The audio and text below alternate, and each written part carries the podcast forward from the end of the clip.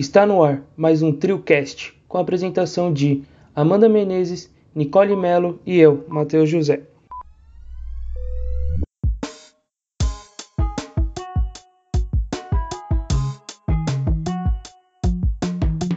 TrioCast. Hoje vamos entrevistar o roteirista e diretor de cinema Leonel Costa, produtor dos longas Três Bailarinas, Corpo Quilombo e o documentário Ivo Perelman, a música Storyteller. Recebendo aqui agora o nosso convidado.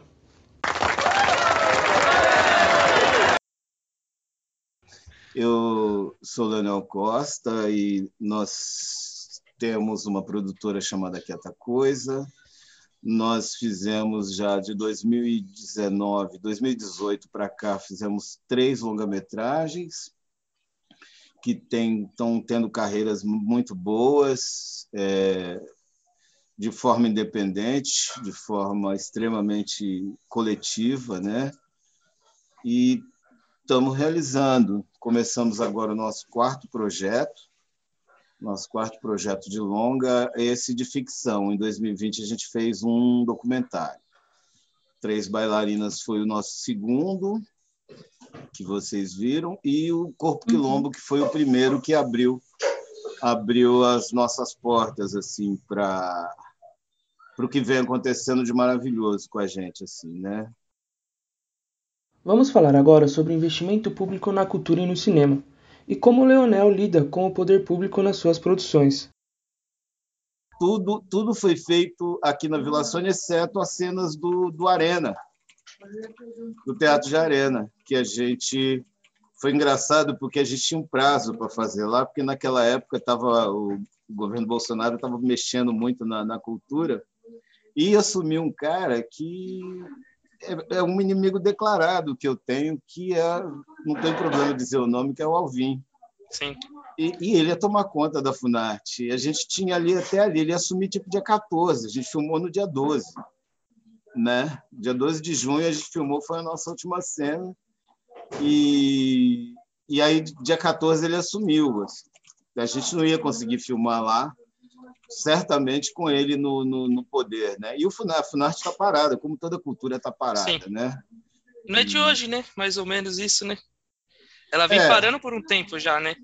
Ela teve os áureos tempos do, do, do, do, do governo Lula, que foi maravilhoso. A cultura começou a ficar boa o Brasil, boa já no governo Fernando Henrique né? Já no governo Fernando Henrique Couvefor começou, mas assim, pequenininha, né? Depois do governo Lula é que deu aquele salto enorme com o Gilberto Gil no ministério, com o Juca, né? No ministério, a, a cultura ela se esparramou pelo Brasil. Acabou aquele foco São Paulo, Rio, né? Assim, ela a cultura ampla, né? cultura do, dos maracatus, a cultura do, do, dos cantadores, dos jongueiros, a cultura geral, né? Ela melhorou muito durante o governo Lula e acho que existe umas forças, umas forças reacionárias, umas forças conservadoras. Tudo que é novo assusta, né? Normalmente. Sim. Ainda que, que a cultura não é nova. Se você pega uma cultura do maracatu, a cultura do, do, do jongo, elas são culturas centenárias, centenárias, né? Mas assusta é, as pessoas que que não querem ver alegria, na verdade. Elas não querem ver gente criando, né? É que a e cultura tem poder, né? Ela transforma as pessoas. Tem muito poder e, e gera muito emprego. E gera muito emprego. Eles começaram uma, uma, uma, umas campanhas tão mesquinhas, tipo com a Lei Rouanet, sabe? Começaram uma, umas... E assim, é, umas coisas muito muito mentirosas, fake news assim a respeito da Lei Rouanet, fulano pegou tanto, é, gente que nunca nunca precisou e nem usa a Lei Rouanet, tipo Chico Buarque, falando que ah, o Chico Buarque tal usou tanto, né? A gente nunca usou lei estatal para fazer nossos filmes, mas eu também ouvi pessoas falando isso, entendeu? Nós nunca usamos, nossos filmes foram autofinanciados, mas a gente ouviu isso. E a Lei Rouanet nem é para cinema a Lei Rouanet não, não, não sabe, não, não, então a gente teve que ouvir isso. A Lei Rouanet não abrange o cinema, então a gente teve que ouvir esse tipo de coisa também, né?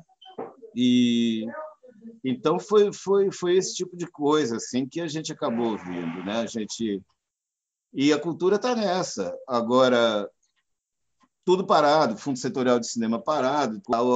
A gente vê os, é, os teatros fechando, a, algumas instituições sendo fechadas, não antes da pandemia.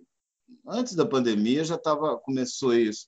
A, a Dilma deixou vários projetos de, de, de, cultura assinados que foram tudo para gaveta.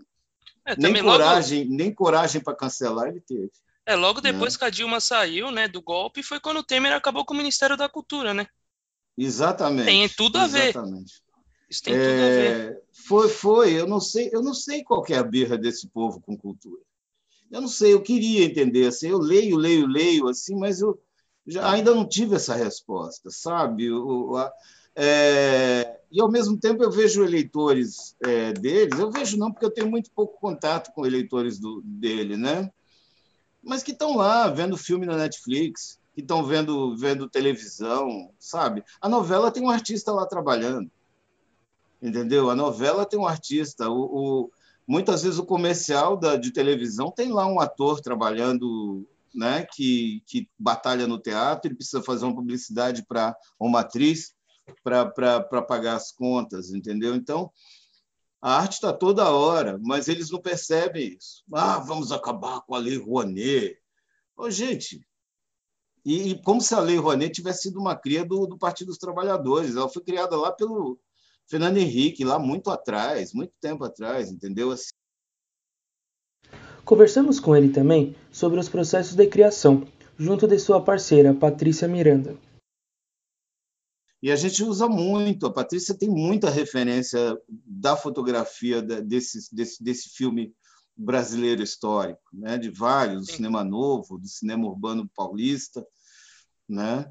Ela tem muito essa referência. Então, a nossa parceria se consolida aí. Ela produz. Né? Ela, eu sou ruim de produção, né? Assim, não ruim até mais ou menos, mas ela é muito melhor. É, então, a gente por exemplo, aquele caderno do Doideira lá, vou dar, um, vou dar uma coisa para deixar de a curiosidade das pessoas. Aquele caderno que acham na mala do, do, do, do, do Doideira, aquilo foi tudo ela que fez, cara. Foi. Envelhecer, o convite do teatro, ela que fez. Agora que você falou dessa questão da, da sua relação com a Patrícia, é, vocês se inspiraram um pouco em vocês mesmos para criar a relação da Cássia e do Berê? que tem, tem algumas coisas bastante, bastante próximas disso. Um casal que está aberto para a criação. Né? A gente está muito aberto para a criação, a gente sempre, né? a gente apoia muito o outro sempre na, nas nossas criações e temos as diferenças, como a como a, a, a Cássia e o Iberê têm umas diferenças, elas, eles têm uns arranca-rabo, Sim. né?